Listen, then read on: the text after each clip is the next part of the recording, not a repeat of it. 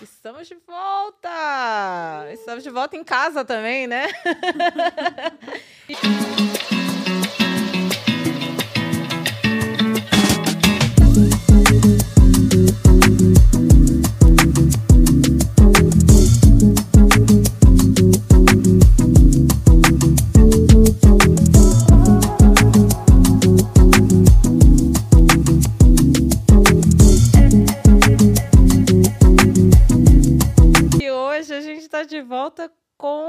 mais maravilhosa, uma amiga irmã, Kênia Maria. Gente, essa mulher que é atriz, que é uma das 100 mais, uma- das 100 mais influentes no mundo preto, né? Foi por qual revista que saiu essa Não, semana? esse foi. é- agora, essa semana, é o prêmio Maria Filipa, que eu vou receber em Salvador. É, Boa tarde, boa noite. É, exato. Ela Mas que esse é uma. Esse do, o MyPad foi é uma é um reconhecimento chancelado pela ONU é, da agenda da década do afrodescendente que homenageia é, 100 pessoas mais influentes do mundo. Olha Que foi um prêmio que eu recebi em 2018 aqui em Nova York. Até arrepia. Até arrepia. 100 pessoas mais influentes no mundo. Uma delas tá sentada aqui. Até arrepia. Ai, foi, recebi junto com um monte de gente muito bacana, Nina Silva, Djamila já foi indicada, Emicida, um monte de gente Uau. que eu fico lá com que roupa eu vou, sabe? Nesse momento. Parabéns. Além disso, é embaixadora Volvo Car, não é para pouco. A gente, aí a gente vê o nível, né? Ela é embaixadora Volvo Car. Ela é embaixadora da ONU Mulheres. Sim, é, que é um, um capítulo muito importante dentro da ONU Mulheres e também dentro da história do feminismo brasileiro, porque é um momento que na Agenda 2000 por um Planeta 50-50, em 2030, os, 10, obje- os 17 objetivos né, para combater a desigualdade no mundo, há uma agenda que fala sobre o sobre, sobre é, o direito, né, os direitos das mulheres. E aí, nesse momento, as mulheres negras no Brasil, o movimento de mulheres, da, da, da Marcha das Mulheres de 2015, as mulheres que estão organizadas desde sempre, né, desde que o primeiro navio saiu da África, as mulheres negras, elas falam sobre a necessidade de um recorte racial dentro dessa agenda. E aí, a ONU eh, me nomeou como a ONU Mulheres como uma das defensoras das mulheres negras, junto com Thais Araújo, que é outra defensora, e com a nossa embaixadora, que é Camila Pitanga, que então está cheio lá uma quantidade interessante de mulheres negras para lembrar que nós também somos mulheres, né? Dentro Incrível. dessa agenda que é importantíssima não só para o Brasil, mas como para o planeta também, né? Sim, Porque é importante falar sobre a mulher negra. Obrigada por ocupar esse espaço, ainda mais dentro da ONU. Assim, tá, tá muito bem representado, eu tenho Ah, certeza. Obrigada. E agora ainda mais um que eu fiquei sabendo essa semana e hoje você está confirmando. Artista pintora que Ai, vai ter arte exibida em Nova York, gente. Estávamos fofocando isso aqui agora antes de começar a gravar, né? Incrível. Ai, é, e falando já, vem a síndrome da impostora e falando de todas as nossas é, questões, né? E realmente eu comecei a pintar durante a pandemia. Eu venho de uma formação artística. Eu fui uma aluna Waldorf, falar com as meninas aqui.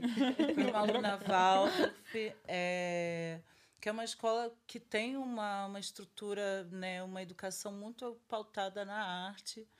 Minha mãe é uma pedagoga, uma pedagoga Waldorf. E aí a minha formação é, é, no ensino fundamental médio foi muito, ar- muito artes plásticas.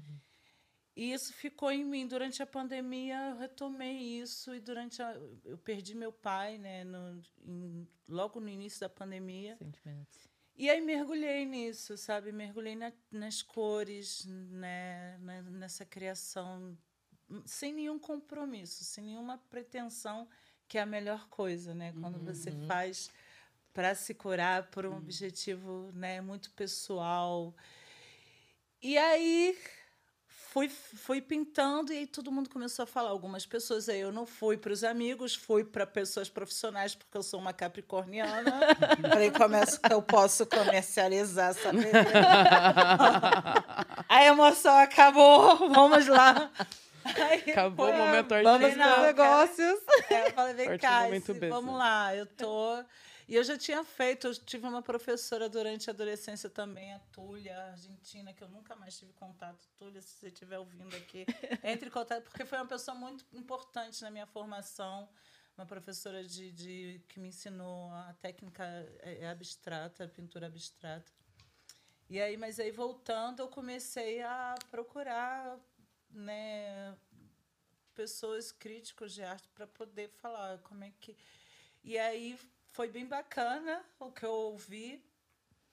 E tô aqui, vou expor pela primeira vez num evento assim que me deixa muito feliz. Eu acho que tudo acontece na hora que tem que acontecer. Sim. A pandemia não acabou, mas estamos vivendo um momento mais interessante desse caos, né? Já uhum. temos a vacina e marca um momento interessante para a gente de pensar né, em sair, em voltar a criar arte. E, e aí a minha primeira exposição, estou aqui muito nojenta. um nojo. Muito antipática para falar. Vai ser na comemoração dos 80 anos de aniversário de Beatriz Nascimento. Sim, Beatriz ó. Nascimento, acho que é uma das mulheres mais importantes assim para uma, uma das intelectuais mais importantes do Brasil. Não vou nem fazer usar o recorte racial porque é para o Brasil uhum, mesmo, né? Sim. Eu nem preciso falar que para toda a comunidade negra, mas para o Brasil, para o Brasil se entender, para o Brasil se perceber, eu acho que Beatriz Nascimento precisa ser mais utilizada nas escolas, uhum. nas conversas, nas pesquisas, sabe? Mais procurada. E aí eu vou expor 80 anos de comemoração Simples dos 80 anos aniversário Simples dela. Aqui, assim. Ai, meu Deus. E a gente tá aqui, hoje aqui no estúdio a gente não tá mostrando, né? Mas a gente tá aqui com a Betânia Nascimento Ai, aqui no estúdio. que a gente até queria já gravar o próximo episódio com ela, mas ela vai voltar, ela vai voltar. e ela vai poder falar de toda essa obra da fundação que tá vindo, de eventos. E eu, eu tô muito feliz de vê-las conectadas, sabe? De ver Betânia e Kênia juntas, assim, ainda mais nesse momento, assim, pós-pandemia, parece que ilumina o mundo, né? Ilumina é New York, assim. É, uhum. é um, é um encontro muito especial na minha vida, assim. Ai, muito lindo, foi muito bonito. E preciso falar também que, ai, olha, desculpa, gente, desculpa, mundo, desculpa, Brasil, mas eu também vim para assumir o quadro de diretores artísticos do, da fundação. Eu sou Gente, ah, quadro de diretores da Fundação Beatriz Nascimento. Uau. É uma honra muito grande, é um momento muito feliz. E Betânia chega na minha vida quando chego em Nova York, conheci Betânia no Harlem em 2019, num momento muito quando nos conhecemos também Sim. muito complicado. Eu quero agradecer aqui a comunidade preta aqui de, de Nova York. Quando eu vim em 2019 com meus filhos, fui muito bem recebida, muito acolhida. E conheci Betânia através de David hum. e foi assim. Comecei a chorar primeiro, né? Ela não entendia nada. Eu falei, ah, você é filha da Beatriz.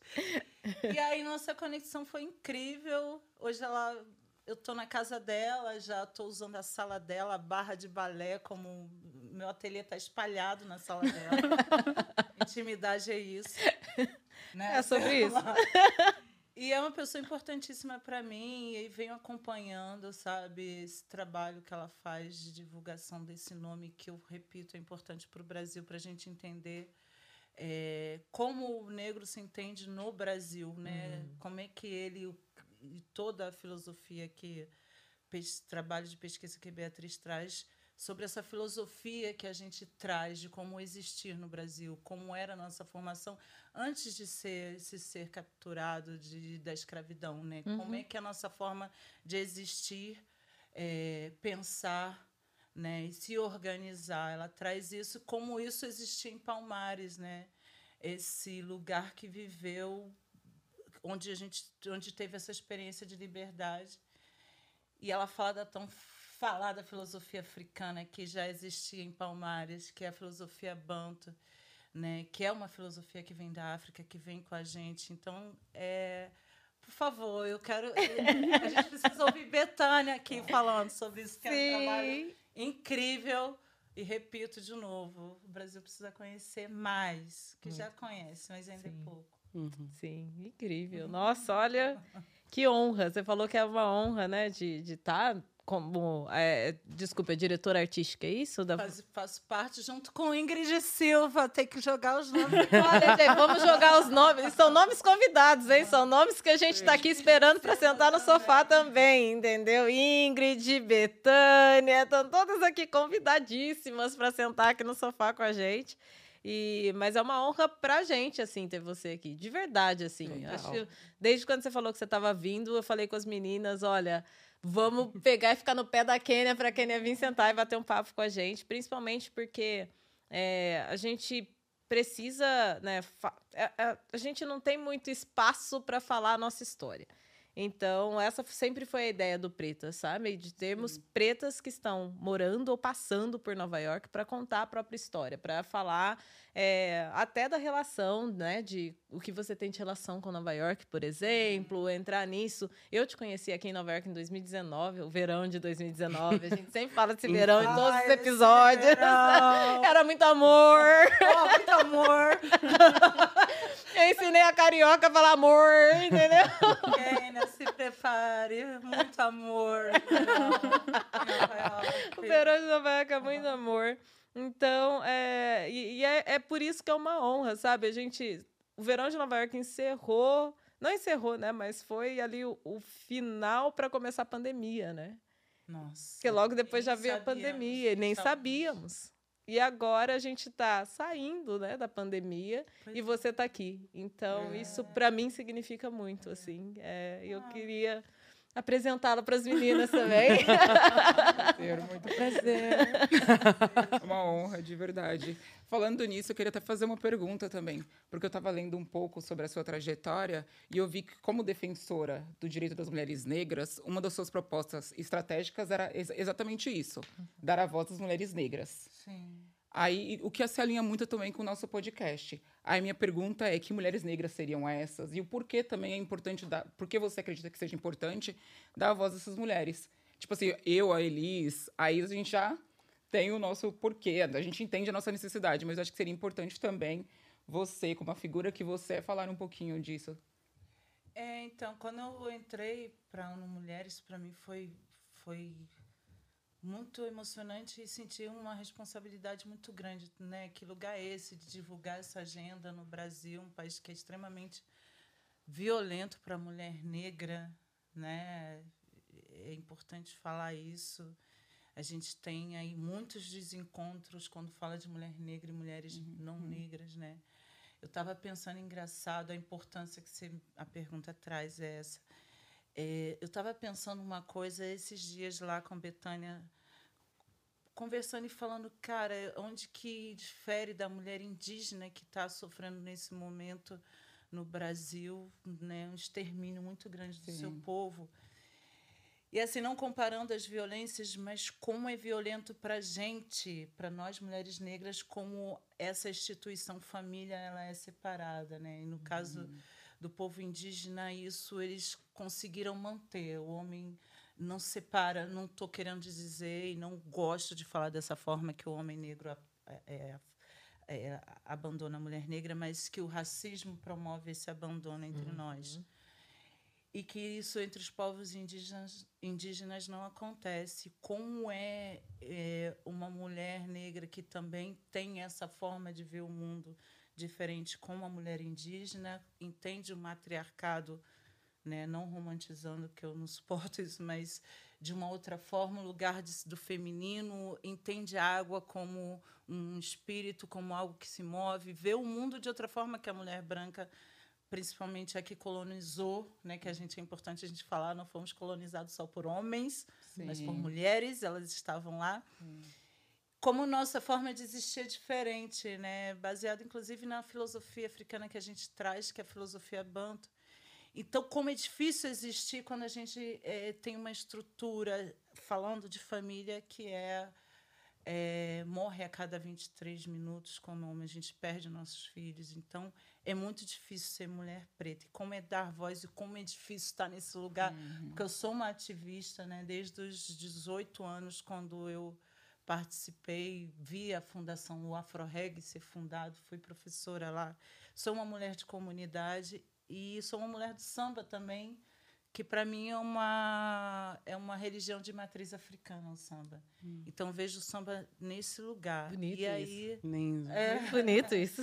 Mas é o samba, eu acho que até o hip hop é uma religião de uma religião. É, adorei isso, muito com bom. Com sua estética, com sua pintura, enfim, com a sua música, com a sua uhum. forma de invocar Deus.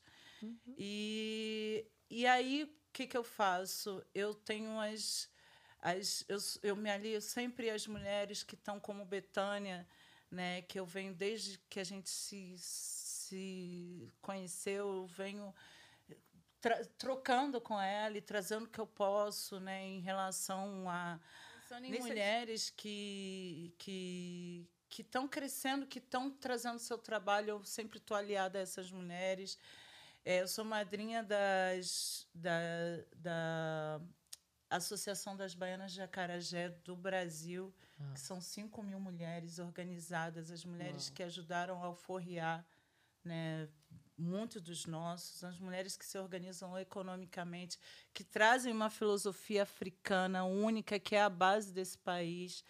É, me organizo com as mulheres do samba, me organizo com as mulheres da, da minha comunidade, me organizo, é, me, tento de quase sempre me comunicar com as mulheres que estão na base mesmo, né? Uhum. Que não, é, não, não são aquelas que, que conseguiram chegar à academia. Uhum. São as mulheres que estão no povo, que atravessam o trem, atravessam uma cidade para cuidar dos filhos de mulheres brancas ainda.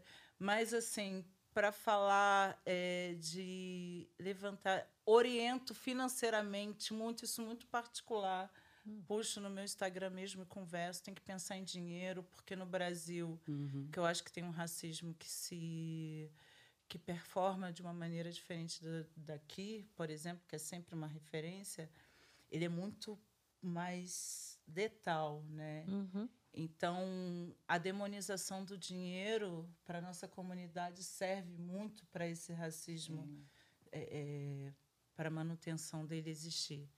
Então, sempre oriento em relação a isso, mas falando das baianas, da Associação das Baianas de Acarajé, que é um. que eu acho que são fundamentais, assim, a gente. É, é fundamental conhecer a história delas para a gente poder entender um pouco mais o Brasil e o que é ser mulher negra no Brasil, né? Essa empreendedora, elas levam o empreendedorismo para o Brasil. Então, a gente entender também a forma de organização e o porquê que a violência, né? E aí a gente vê que mesmo com a lei Maria da Penha, o porquê que a violência contra a mulher negra continua aumentando e contra a mulher negra, é, que bom, mas diminui. A né? E a, gente a mulher não negra, prestar né? atenção Sim. nesse recorte com muito cuidado. Hum, e essa é. agenda trazer esse, essa, essa representatividade de mulheres negras dentro dessa agenda é extremamente importante porque a violência no Brasil é, contra a mulher negra é, ela não diminui, né? Ela não, não diminui, diminui, ela é. só aumenta e aumentou muito durante a pandemia. Pois né? é. E a gente tem que falar que contra a mulher negra o nosso povo sempre é sempre mais vulnerável. E a gente falou sobre isso até no episódio, acho que foi até a Ruth que trouxe esse comentário, não sei se foi a Ruth ou a Isabel. É, sobre essa questão da pandemia, o tanto que ela escondeu né, as violências, assim. Hum. Porque antes era muito mais visível. Você anda na rua, você sofre violência, as pessoas estão vendo, ela é noticiada, Sim. ela está lá. E aí, quando a gente fala de pandemia em que todos, né, nós estamos dentro de casa e a gente não sabe muito bem o que está acontecendo né, dentro daquelas quatro paredes, uhum. com certeza a violência deve ter sido maior, menos televisionada.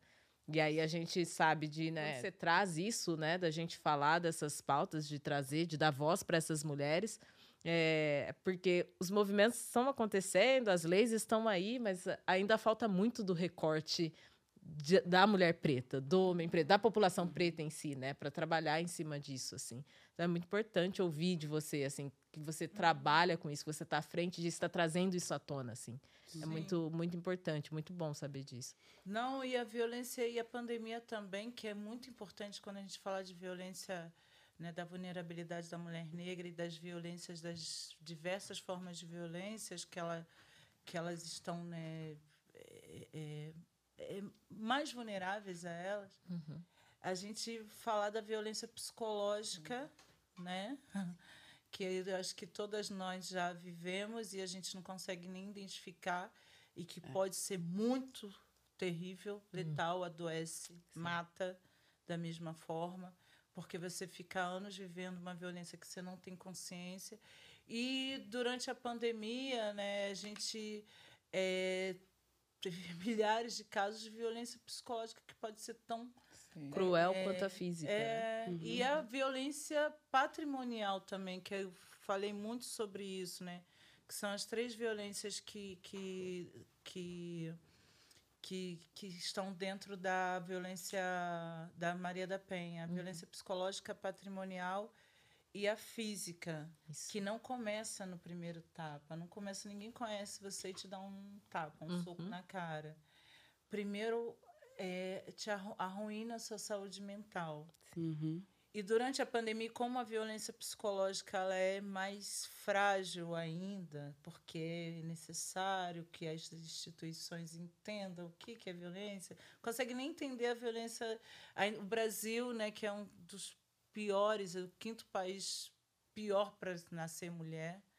É incrível pensar isso, mas a gente quando a gente olha um pouco de fora a gente entende onde está essa violência e ela não está em Ipanema, na Oscar ah. Freire. É essa violência ah. né, que é letal. E aquela violência que, e durante, voltando à violência psicológica, o complicado da violência psicológica é porque você precisa provar. E durante a pandemia você estava trancada com o cara uhum. ali e não tem ninguém recebendo. É um cenário propício para ele. E aí você não troca mensagem, então não tem como provar aquele áudio te chamando de louca. Uhum. Então, assim, cometeu, rolou muito, né? Aconteceu muita violência psicológica e a física, né?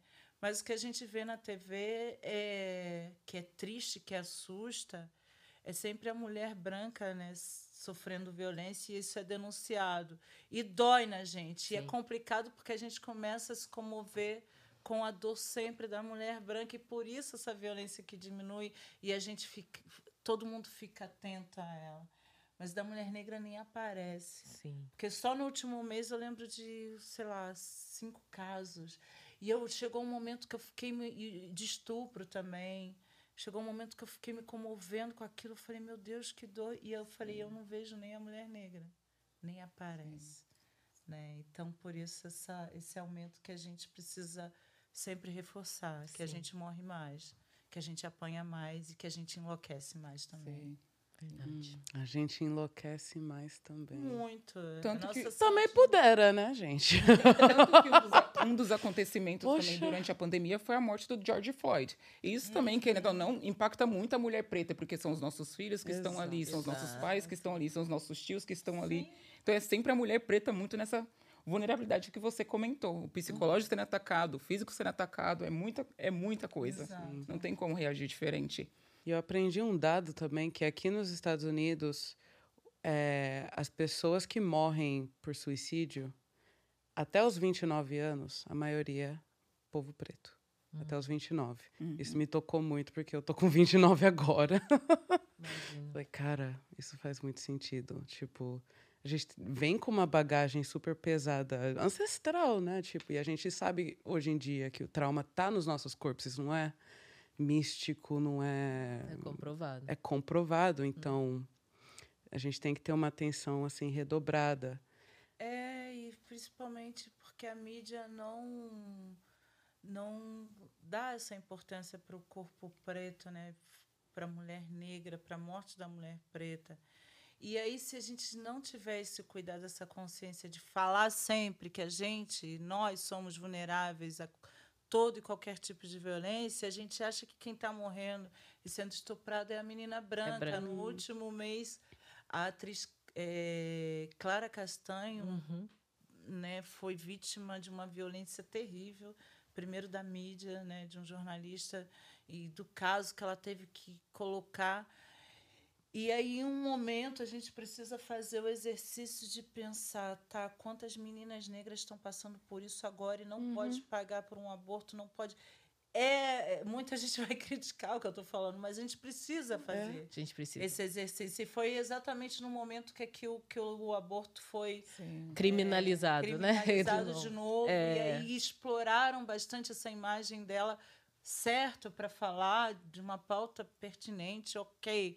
Mas a imagem ela tem um peso muito grande. E em, em algum momento eu parei e falei assim: não, Tá eu estou num país racista. Se eu falo que esse é o corpo que é estuprado, eu estou cometendo um erro, porque não é. Uhum. É também. Não claro. unicamente, Não né? Nem Exato. principalmente. Mas, assim, 40% dos, das mulheres que sofrem abusos. é, não, 40% ah, é, é, é, dos casos de abuso são, come- acontecem dentro de casa. É o Uhum. pai, é o padrasto, é quem está perto Sim. né? Então, assim, eu não preciso falar quem é que sofre mais isso. Né? E quem e também a, o olhar, né, a adultização da menina, né, que pode, será que ela não deu mole? Quem é a menina que não propiciou aquela situação? Colocar ela Quem é a como a, a culpada e pode- não vítima, né? Exatamente. Qual é Uhum. o corpo hipersexualizado? Sim. qual é o corpo que amadurece, né? Porque tem um- uma anatomia diferente, que é satanizada, Sim. que é o, o corpo do pecado. Uhum. Então, se a gente não para e faz o exercício, tá, mas quem é que está morrendo? Uhum. Quem é a mulher? Qual é a cor dela? Qual é a criança que está sendo estuprada toda hora? Então, assim, qual é o corpo vulnerável? E não é para dizer competir nenhum sofrimento, porque a gente já sabe quem sofre mais. Exato. Mas é só para lembrar e não deixar essa imagem do sofrimento só aliado à criança branca, à adolescente branca, porque nossas meninas elas estão num lugar agora então com a pandemia, num lugar que não dá nem para acessar toda hora, senão você precisa de terapia. Uhum, é, exato. E, e esse assunto, né, violência doméstica, patrimonial e psicológica, é um assunto muito pessoal para mim, né? Então, é, já falei, inclusive, na- nas minhas redes sociais, que eu sou vítima de violência, né? E foi pouco antes de vir para os Estados Unidos. E, e além da gente da gente não ter, às vezes, é o que você está falando, do acesso, né? De chegar até lá, de chegar até essas meninas e mulheres que estão sendo ali abusadas, violentadas. Além disso, quando se tem o acesso, ou quando. Não quando se tem o acesso, mas no meu caso, por exemplo, eu tive como ir para uma delegacia da mulher. Eu cheguei na delegacia da mulher, eu fui atendido só por pessoas brancas, só por mulheres, outras mulheres e homens brancos. Não tinha uma pessoa preta ali na delegacia que me olhasse com um pouquinho de carinho ou cuidado. Mentira, Sim. Um pouquinho só. E ainda é, é, eu fui falar do caso e a primeira pergunta que me fizeram foi: Mas o que, que você fez? Isso eu tô falando dentro de uma instituição que eu fui lá para denúncia. Que o povo é para ser preparado para Com receber. provas e, e provas físicas, inclusive. E, e o que, que você fez para isso? A- eu, tinha, eu tinha que fazer aquele BO. Eu não ia sair dali sem o BO. Meus amigos que estavam comigo não iam deixar eu sair da- dali sem o BO. Mas eu, eu fiquei pensando que se eu tivesse sozinha, eu teria falado: ah, não vai adiantar nada mesmo, vou embora. E vou, vou para casa e vou, vou ficar com essa minha dor para sempre e ninguém vai ficar sabendo. Então, além do acesso, ainda tem isso, né? Quando você consegue sair dessa, da- da- desse, dessa caixa, né? Quando você vai para as organizações que supostamente estariam ali para olhar para você, elas te perguntam, mas e o que, que você fez? Uhum. Culpabil- Culpabilização da vítima. né? Exato. Então, é, é complicado. Esse é um assunto. A gente pode até marcar outro episódio. Fica aqui em Nova York pra gente marcar um episódio só falar sobre isso. Nem quero, nem quero. Por favor, fica aqui. Ai, quem sabe, né? É, quando você voltar, a gente marca, então. Vamos, é, não, gente é um faz assunto isso. longo. É. Falar de mulher preta, né? Pois é. Não é um assunto que dura 15 minutos, não. De jeito algum. Tem muita Quantos episódios coisa a gente tem? Ó, nessa, nessa temporada a gente vai ter pelo menos uns 10, então acho que dá tempo pra você ir e voltar, eu acho. Mas é muito assunto, a gente ficou muito, ficamos muito tempo caladas, né? Sim. Então a gente tem muita coisa para falar e a sociedade tem que ouvir mesmo, é isso. É isso. Muito assunto. É isso. Ah, É. E qual Eu- o poder da, da arte, o papel da arte nessa conversa, nesse diálogo? Ai, tô... Hoje em dia, na era digital, né? Que todo mundo quer conteúdo. É, todo mundo quer conteúdo, né? A, a gente conseguiu perceber durante a pandemia, inclusive, né? Todo mundo precisou de arte e teria adoecido. Teríamos uma segunda, teve, né? Inclusive o Brasil, um, dos países que mais desenvolveu transtornos mentais. Eu acho que aqui também, porque Uau. um momento muito louco a pandemia, o isolamento, mas se não fosse arte acho que seria bem pior. E eu acho que a gente acho que enfim, no Brasil tem um povo que não consegue entender a importância da arte, mas mesmo assim não deixa de acessá-la. Né? Eu acho que a arte é tão poderosa, é uma ferramenta mais poderosa, tanto que foi utilizada nas principais guerras, né? no nazismo, Uhum. no, no- na ditadura na, na- foi proibida. A arte é sempre, a é sempre a ferramenta que é poder é mais atacada. Primeiro, por qualquer. é, é, qualquer governo que seja violento. né? A violência sempre ela vai atacar a arte e vai utilizá-la também para a construção do racismo, como aconteceu aqui, aconteceu no Brasil. Falando de Brasil, né, como é que se utiliza a arte para demonizar o corpo negro, para satanizar, para demonizar, satanizar a mesma coisa, mas para para criar estereótipos, né? A negra maluca é criada na, pela arte. É por isso que a gente precisa cuidar tanto e dar tanta atenção e utilizá-la como forma de desconstrução também desse imaginário, né? Hum. Da gente se ver em outro lugar, da gente se ver no sagrado, que é uma, uma coisa que eu estou tentando trazer para a minha arte, né? Que é o afrofuturismo. Eu falo muito desse lugar de. A minha palestra no TEDx São Paulo é feche os olhos e imagine um anjo e de a gente perceber como é que o nosso cérebro está contaminado pelo racismo, está programado para imaginar o ser sagrado branco. Você vai fechar os olhos, você vai imaginar um anjo branco, você vai imaginar todo lugar de poder uma pessoa branca, por mais que você seja negro, sua mãe, você viva numa família negra. Então a gente entende a função da arte como ela é poderosa, ela colabora com isso em mãos erradas, né? sim. E por isso que eu fecho os olhos e não consigo imaginar um anjo, um anjo negro. Eu tenho essa dificuldade. Palestrei em vários lugares, eu sempre faço essa dinâmica. E as pessoas fecham os olhos e às vezes eu conto uma história. E as pessoas não conseguem né, visualizar a sua imagem no sagrado que seja. Né? E, e aí eu já vou aproveitar para falar de outro prêmio que eu ganhei Por favor. foi no especial de Natal, Juntos a Magia Acontece, que foi o último especial, foi a última obra do seu do, do meu querido, nosso querido Milton Gonçalves, que ele faz o Papai Noel preto, que para mim eh, foi de extrema importância para para as nossas crianças, né? A gente sabe qual é o símbolo do Papai Noel, não tem nada a ver com a nossa filosofia, a nossa história, com o que a gente acredita, mas eu acho que foi importante na, na TV Globo eh, exibir um preto velho passeando pelo céu, Olha entendeu? Na noite de Natal e, e- e- distribuindo presentes e bênçãos. Para mim foi muito importante. Eu participei desse projeto como consultora e nós ganhamos um Leão de Ouro. Ah, é, é, só isso.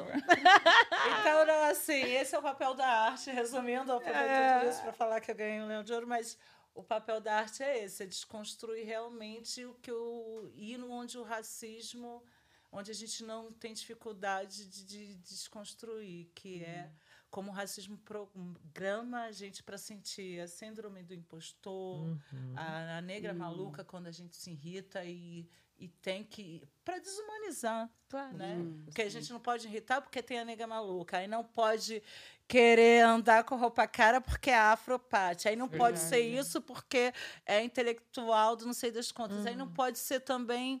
A, não pode ser nada. Nada. Entendeu? É. Então, eu acho que a arte ela Ou melhor, pode ser apenas nada. foi exatamente nada. Pega teu pano e vai limpar o chão, entendeu? Pra ninguém te ver. E não, isso não cabe mais. Não mesmo. Estamos aqui para mostrar isso. Não é, meu bem? Estamos aqui para mostrar isso, né? Fala, dona Ruth. não, o e falando um pouco falar? sobre falando um pouco sobre a visibilidade também da mulher preta e falando de você, Kênia, como uma mulher preta que deve ser que deve ser conhecida, que tem que ser conhecida pelas pessoas. E sobre a, a sua história também tem que ser conhecida. Até mesmo porque eu cheguei a dar uma pesquisada e foi muito difícil achar histórias, matérias que falavam sobre você. Kênia, de onde você veio, quem é você, por trás da defensora do direito das mulheres negras, quem é você por trás da artista, quem é você. Eu sei que tudo isso é você, mas quem é você? Um pouquinho da sua história, sabe? Salvador, eu sei que a Elisa acabou de comentar sobre o sotaque. É Salvador? Não. Não. E- Olha eu, tá vendo? tá vendo? Eu tô errado, eu jurava que era Salvador. Eu sou do Rio, eu sou do subúrbio do Rio de Ah. Janeiro.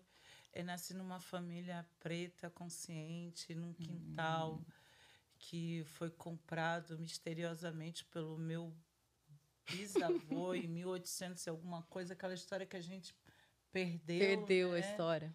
Mas eu sei que eu nasci dentro de uma casa de Exu que minha mãe pintou. Tô falando aqui, minha mãe. que é uma história que vai escondendo, né, a É. sua relação com a ancestralidade, com a religião, com o samba. Teve uma época. é, e aí eu tô dando pulo porque é muita coisa, mas aí eu saio do subúrbio do Rio de Janeiro, vou morar em favela, é, Vila Vintém, é, Catumbi, anos 90, aquele Caos do Rio de Janeiro com meu pai e minha mãe. Quando meu pai se separa da minha mãe, meu pai foi eh, segurança particular da família eh, Negrão de Lima. Então, foi uma época que minha mãe conseguiu, foi estudar e aí minha mãe eh, vivia com uma, convivia com uma família então frequentei lugares eh, eh, frequentava o teatro municipal Hum. e aí minha mãe acessou a, a pedagogia Waldorf e aí fui estudar. Era uma pretinha que morava numa favela, numa comunidade no Rio de Janeiro, uma favela, que falava, estudava alemão, francês, tinha piano dentro de casa, porque minha mãe acessou essa filosofia, porque tinha uma formação artística. Então ela era muito ligada à arte, então ela viu ali uma possibilidade que era a filosofia que essa família conhecia. Mas também tinha muito racismo, né? Conviver com essa família.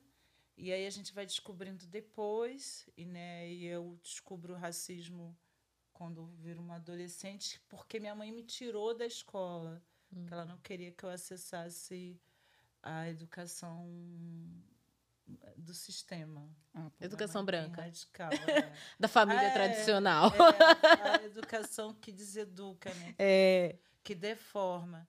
E aí minha mãe estudou pedagogia e fez uma escola na sala de casa, eu e meus irmãos. Uau. Eu tive essa sorte. E aí Caramba. a formação artística e fazia tudo quanto é curso de arte. Estudei na fui fazer aula na Vila Lobos e assim. E aí depois, quando eu tive que entrar para o ensino médio, aí eu fiz uma prova para poder entrar porque eu estudei em casa. Os Caramba. professores era minha tia, que dava aula de, de filosofia.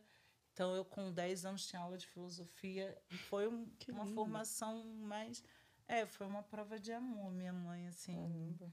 E aí, é, dentro disso, tinha o, o, o alemão. E ao, e, ao mesmo tempo, eu acessava a cultura que era uma forma, era a cultura, a minha cultura mesmo, que é a cultura africana. Que era através da dança afro. Aí eu comecei a fazer parte de um grupo, grupo chamado Urumilá, do Rio de Uhum. Janeiro. E ali eu me entendi como negra, que a dança afro me levou para esse lugar é muito rápido, né? O tambor que as pessoas também levam para um lugar, né, do tambor. Não, é a conexão A que conexão a gente com a tem ancestralidade. com, com a né? ancestralidade e a dança, né? Uhum. E aí a dança afro me conectou com a mulher negra que tem, né, dentro de mim, que fica perdida com o processo da colonização. Hum. E aí o candomblé é outro lugar que te puxa, que te organiza, né? A filosofia africana é que todo preto precisa acessar, independente de religião ou não. O candomblé, Mas- ele vem da sua família desde Sim. essência, desde Meu sempre. avô era pai de santo, meu avô paterno era babalorixá, e eu herdei o cargo de Ialorixá. Alorixá. É, eu sou herdeira dele. E O que, que isso quer dizer? Desculpa. E a Lorixá é uma sacerdotisa mulher que cuida, que faz o orixá nascer na terra, Hum. que inicia você ao culto, que faz essa conexão que o orixá já nasceu, né? Nasce contigo, mas ela, digamos que ela, ela faz essa conexão do, do teu, da tua família ancestral com você. E esse ritual, o candomblé, ele nasce no Brasil. Então ele tem muito a ver, por isso que eu acho que todo preto precisa conhecer, que ele tem muito a ver com a organização política do nosso povo. Então, como a gente se organizou no continente americano após a escravidão, a gente perde o nome, né? A gente ganha o nome do nosso de quem comprou a gente. Eu, por exemplo, sou da Gama. Odeio esse nome, porque eu sei o que significa. Sabe exatamente de onde vem. vem, é, então, assim, aí eu ganho. Só que quando eu, eu, eu sou iniciado no candomblé e sei quem é meu pai e minha mãe de verdade. Sei de onde eu venho. Eu sou uma mulher das águas e meu nome tem. O meu, eu ganho um nome ancestral que tem a ver com a energia da água, com o que me rege, entendeu? Então, assim, por isso que eu acho a forma de se organizar, a forma de estar. né, Eu acho que a, a pergunta é como é que. Até esqueci, mas a pergunta fala de quem eu sou, né? Sim, de onde eu sim, venho. sim. Eu entendo a partir do candomblé, que é o recado que eu deixo. A gente precisa aprender que forma é essa de se organizar, de onde a gente vem, que esse nome não é nosso, sabe? É, de quem eu sou herdeira, de né, como Emicida fala, eu respeito sua fé, sua cruz, mas temos 256 odus, caminhos, destinos. Né? É muito antes disso, é uma civilização muito antiga. Muito antigo. Então, isso me organiza como essa é a minha história, isso que me faz estar aqui e saber quem eu sou, é o Xum. Uau, obrigada. Que aula! Pois é.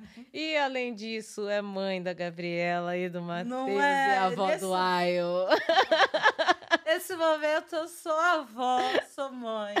Também. vó. Com essa, com essa Gente cara de de 20 Deus. anos, ela é avó. Não! Sou do meu, meu meu coisinha. Que é, é, olha, não vejo a hora de conhecer. O Ayo é muito lindo. E Elise é apaixonada por Gabriela. Eu né? sou, eu sou fã número zero da Gabi. É. Zero. Não tem ninguém. Nem a Kenny é tão fã da Gabi quanto eu, sabe assim? Podem falar mal de mim, mas não da Gabi. Elas viraram irmãs. Sim, ela é minha Irmãs irmã aqui mesmo. Em Nova York. Nossa, eu tô, ó, já vou começar a chorar. Eu tô morrendo de saudade da Gabi. É irmã. Eu tô, tô Ela assim. não deixava eu bater na Gabriela. Não, de jeito nenhum. Entrava na frente e falava, não, deixa a Gabi, Gabi, vamos dar uma volta. Eu tô, eu tô morrendo de saudade Eu dela. Então, imagino. né, espero que ela nos assista e Ela que ela, que ela tenha essa mensagem. Eu tô com muita saudade dela. que ela volte pra ser entrevista. Ih, tá fazendo filme, tá toda. Tá toda toda. Tá toda. Eu tenho visto, além de estar malhando, colocando aquela barriga, já acabou de ser mãe, a barriga dela tá assim, ó. Mas ela tá arrasando. Ela tá- Ai, além de tudo também. isso, gente, mãe de artista, mãe de O modelo. modelo que tava em Berlim. Tá Olha. Já. Matheus, de volta. Ai, Tava em. Berlim. Eles são insuportáveis. Eu sou. Eu, enfim, meus filhos, né? O ser humano que você criou. Então, Pois é, eu não posso fazer. É assim. é, eu falei assim: olha, leite tá caro, vambora. Eu, vocês mamaram muito tempo de graça, agora tem que trazer retorno. E leite de uma rainha. é, é isso. Não é que eu sei de onde eu venho. Se, né? Mamou ouro, devolve De ouro. graça, de graça. Devolve ouro. Não é? É o Vambora mínimo. correr atrás, porque ficaram bem nutridos, com a minha inteligência, sabedoria e beleza. E humildade. E humildade. Não é? E ainda podem falar, sou filho de Kenia Maria. Olha isso, gente. Gente, tá na bio. Pagar. Olha, Capricórnio. Sua mãe era assim também, mas... Pagar pra usar meu nome. É, gente, muito bom, muito bom. E olha, parei de chorar aqui pra, pra te perguntar, porque tô vendo aqui que o tempo tá correndo, tá, tá, Tá correndo, Tá tá voando. correndo aqui, tô vendo, mas antes de qualquer coisa, assim, a gente sempre traz pro lado Nova York, assim, Uhum. pra saber qual é a sua relação com a cidade de Nova York. Se você, você já disse hoje, né, já estava aqui em 2019, mas qual é a sua relação com Nova York? É segunda vez? Já veio mais vezes? É, veio a trabalho, a passeio, vai voltar, vai ficar, vai morar aqui com a gente, enfim. Ai, Fala um pouquinho. Então, vim primeiro, primeira vez em 2018. 2018, é. E é- essa é a quarta vez que eu venho aqui. E aí, claro, a primeira vez foi para Nova York, né? O que, que você pensa? Eu, como mulher negra, adolescente nos anos 90. Eu pre- eh, você lembra logo do, do filme Um Príncipe em Nova York? Aquela muito bom. referência do, do, né, do conto de fadas, nosso conto de fadas. Nosso Hum. conto. Me deixa. Nosso conto. Me deixa, que é o meu conto de fadas. Exato. Eu fui aquela que corri para casa da vizinha que tinha o filme. Aí vamos ver um homem preto rico em Nova York andando e pá. E aí você romantiza, tá tudo bem, né? A princípio você fala, cara, o lugar onde as pessoas que têm, é importante a gente falar. Eu gosto de ter hoje um cuidado muito com, com quando eu falo de Nova York, de não romantizar, que eu acho que é importante você ver as referências, elas são importantes, mas a gente entender que é uma história diferente da do Brasil. Né? Então, eu tenho muito cuidado por respeito aos meus mais velhos, a Beatriz, a Abdias, a Lélia, o que eles construíram, que nós que fez com que eu hoje sentar estivesse aqui com vocês, quatro pretas em Nova York. Isso aqui é a construção É deles. construção. Que a gente Definitivamente. Exato, É. e entender que no Brasil o racismo não é para amadores, eu vejo muito mais letal, então já parte daí. É totalmente diferente, é, não dá para para comparar. A gente olha e acha interessante as conquistas, né?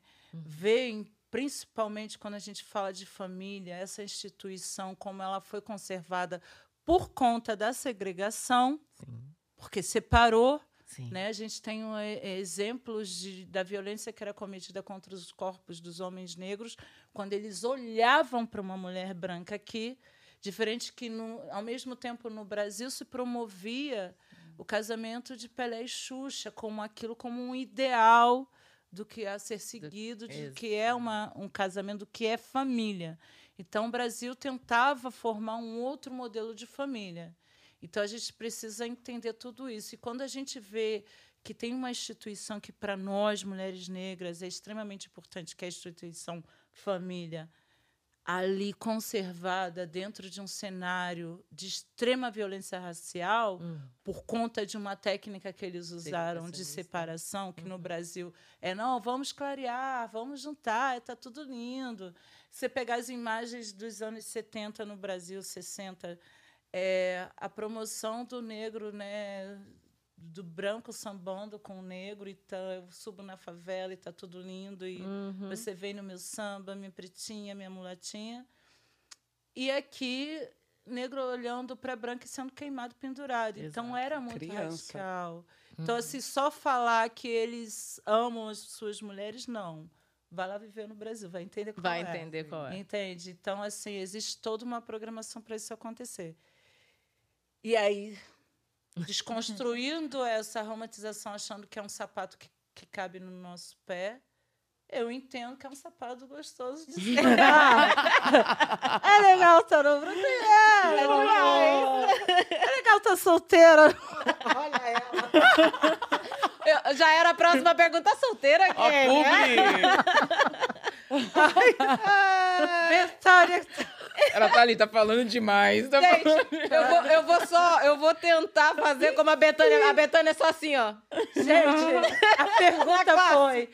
Você tá gostando? Como é que é a tua relação com Nova York? É uma Eu termino, é. Tá legal. Ai, gente. Mantenho, mantenho. Mantenho. Vamos ir. Não é pra descontrair. Vamos lá. É isso aí, o papo Mas tem que ser descontraído. Bom, já que você é uma mulher solteira, preta, frequente de Nova York, como que é conhecer pessoas aqui? Como tá o mundo? Esse era o momento. Como tá o mundo? o mundo do lado de fora, porque agora eu já não tô mais do lado de Gente, fora. Deus, Então, era, o momento, era aquele momento para eu refletir sobre a política. e o racismo. Amor é político! Verdade. amor, o amor. verdade. o amor é político. Essa vai ser a chamada para esse episódio. O amor é político. sobre o movimento, como é que tá, em que momento que está sendo discutido, não. O movimento Ah, é o movimento Dizia a canção.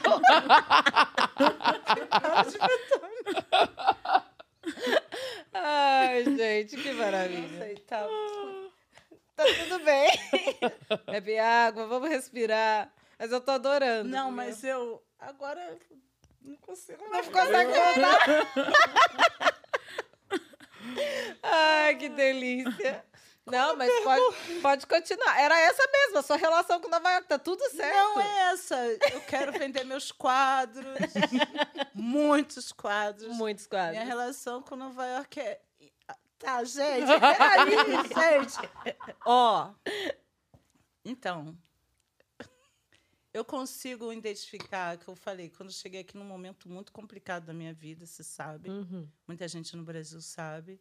É, questão política mesmo, assim, só para o povo não ficar imaginando coisa. É. Uma questão política. Eu precisei sair do Brasil. Cheguei aqui muito, sabe, vulnerável é, é, com os meus filhos, é, é, todos, todo mundo muito ferrado, sabe?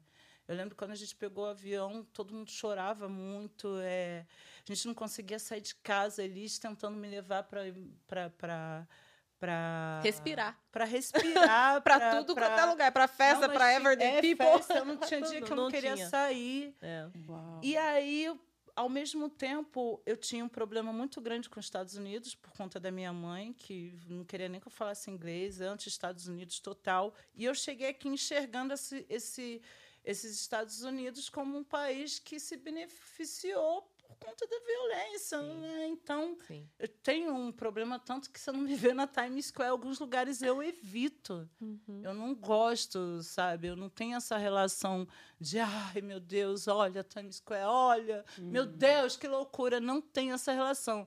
Mas eu tenho uma relação muito forte com o meu povo. Então, onde está o Brooklyn, onde está onde, eh, né, a- a- é, o meu povo que está no Brooklyn, que está no Harlem, eu, essa relação é muito forte porque eu vejo que o meu povo está nesse continente inteiro. A relação que eu tenho quando eu morei na Venezuela, eu sempre procuro a minha, mesmo no Brasil, que é um país confuso para mim, é, eu tô onde está meu povo, ali é o meu Brasil. Né? Eu, eh, ali eu faço o meu pedacinho, o meu pouquinho de Brasil iaiá, onde eu estou com o meu povo. Eu me sinto bem, independente, seja no Harlem, seja em Salvador. É, eu me sinto bem em qualquer lugar, porque esse, esse continente está dominado pelo racismo. Então, Uhum. todo lugar é meu lugar e todo lugar não é o meu lugar também. Eu sei que não me quer. Sabe? Então, eu não é. consigo construir uma relação de Nova York, a Estados Unidos, mas sei que tem um lugar que tem coisas aqui muito preciosas para trocar com um povo muito que também resistiu de uma forma, de um, um racismo que ainda é forte institucional aqui, né? Que encarcera homens pretos, que mata, que é diferente. Preciso reforçar do Brasil, né? A gente vê George Floyd eh, se tornou um debate mundial e mudou e moveu algumas coisas em algumas instituições, constrangimentos, né? Com marcas e tal. Mas isso no Brasil é está acontecendo agora, Sim. que deve ter alguém sendo enforcado, sufocado, sabe? E, e a gente nem fica E sabendo. a gente não fica sabendo, exato. E a gente precisa sempre chamar atenção para isso, porque a mídia ela direciona a gente para uma para ter afeto por uma determinada situação. Não que eu não tenha sofrido com aqueles nove minutos daquele irmão. Ali eu vejo um irmão, não interessa a língua que fala, Sim, né? sim. É, o continente todo é o meu lugar, mas é, é que eu sou uma mulher de comunidade, eu trabalhei em comunidade, eu olho para a comunidade e o Brasil está cheirando a morte. Hum. É, isso é o que eu tenho para dizer. Assim, falo isso com a voz trêmula mesmo. É muito doloroso ver como o preto morre como barata no meu país, sabe? E, e eu sei que aqui existe, mas lá você fica uma semana no Brasil, você acessa, no mínimo, a energia que está na rua. E é impossível construir qualquer dignidade em cima de sangue preto. E isso cheira, sai do chão. Você sente nas mãos né, de homens fardados nas ruas. Você percebe, você sente a doença nos olhos dele. E isso agride. Né? No Rio de Janeiro, por exemplo, é um lugar que é insuportável para viver porque o fuzil anda para fora do carro, né, da policial. Se você para do lado, você tem um, um- um fuzil direcionado para você. Então, a agressividade, a tensão racial o tempo inteiro. E ninguém chama de racismo, que é o pior, que é, É. estratégia. É uma maravilha. Segurança.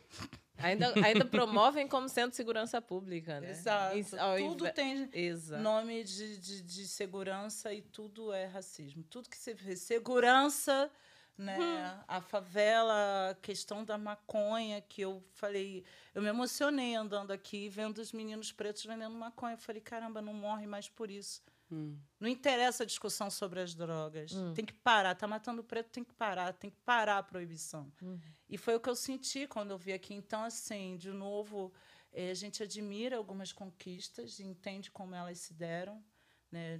Né? E, mas a gente entende que o nosso sapato é, é outro número. E a gente Sim. precisa descobrir. Não vai ser usando o mesmo modelo daqui. Não tem, não, não cabe. Não cabe, é. Uhum. Não Exato. cabe, exato. É. O que eu falo muito aqui para muita gente que eu converso aqui, são americanos, que eles falam, ah, mas olha aqui o que está acontecendo, porque é aqui Mata Preto, assim. Eu falo, gente, eu não quero comparar, mas vocês não estão. É Vocês preciso- Não estão ligados o que está acontecendo lá. Vocês não fazem ideia do que acontece no, no Brasil. É claro, para bom e para ruim. Também não é, é, não dá para também sentar aqui e falar assim, olha, o Brasil é todo ruim ou o Brasil tá completamente ruim, porque aqui nos Estados Unidos também. Então a gente fica com esse negócio de, sabe, muita gente compara mesmo. Eu, eu falo, não tem comparação, são dois mundos diferentes. Não- Muito. eu E acho o processo de colonização também. é isso, processo de colonização. tudo. E você falou uma coisa que é, eu, eu nunca tinha pensado, eu achei interessantíssimo. Eu vou até voltar.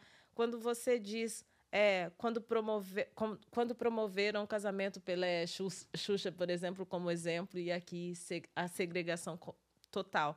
É uma coisa que a gente fala direto, né? A gente Uhum. fala sobre esses processos, mas eu nunca ouvi um exemplo disso. É. Ouvir essa combinação Pelé Xuxa me dá o exemplo mais claro do, do, do, do processo de embranquecer, de clarear a família, de então, assim, não dá para a gente comparar exatamente como você estava dizendo, se os nossos processos são outros, né? Se as nossas denominações são outras. É, e o exemplo, pela Xuxa mostra para o jovem negro onde é que ele, o que, que ele pode conquistar quando ele ascende socialmente, né? Quando ele vira jogador de... É muito cruel. Muito. É muito cruel demais, assim. É, é- é- E é esse lugar desconfortável que a gente fica, né? De entender que nem família a gente pode ter.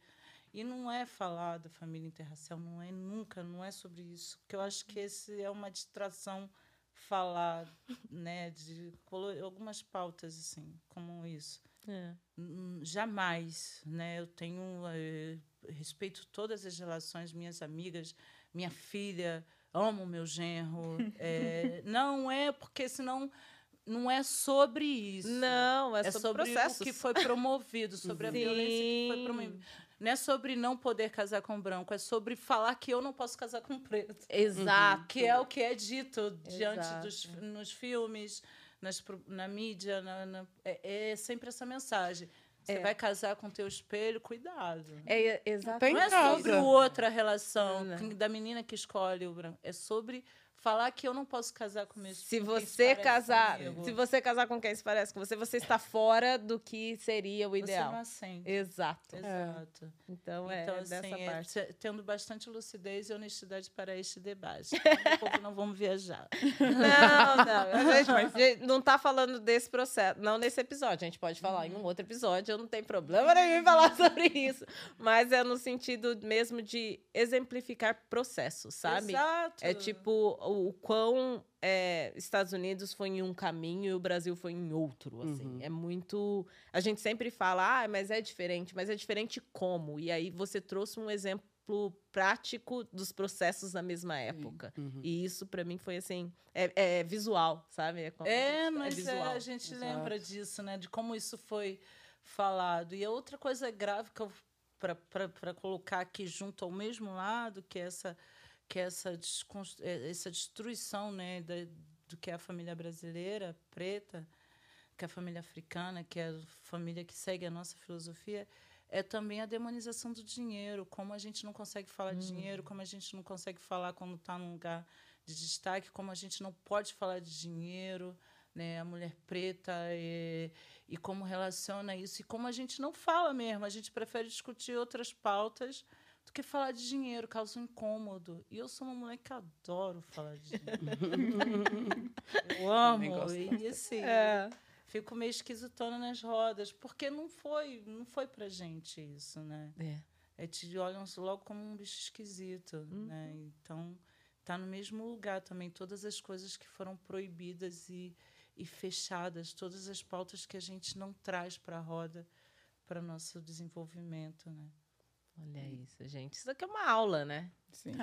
Sem vocês, mas... gente, Sem vocês, não, não, não, para. Não, isso é uma aula. Isso é, é- que é- era só, era uma roda de conversa descontraída e olha só.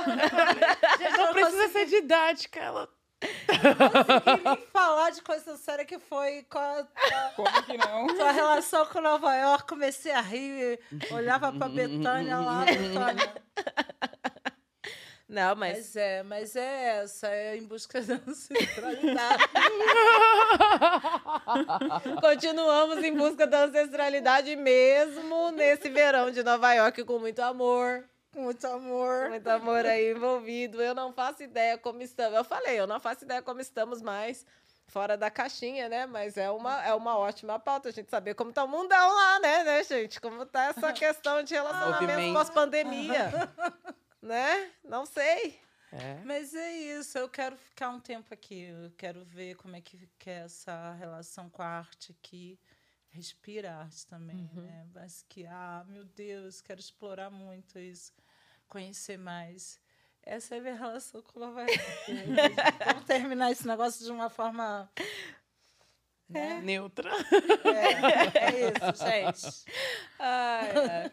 Ah, então, é, sempre venho com uma última pergunta. E eu perguntei, inclusive, para Eliane Dias, que estava aqui no nosso primeiro episódio. Então, vou perguntar para você também. Ela é incrível. É, vou perguntar para você também.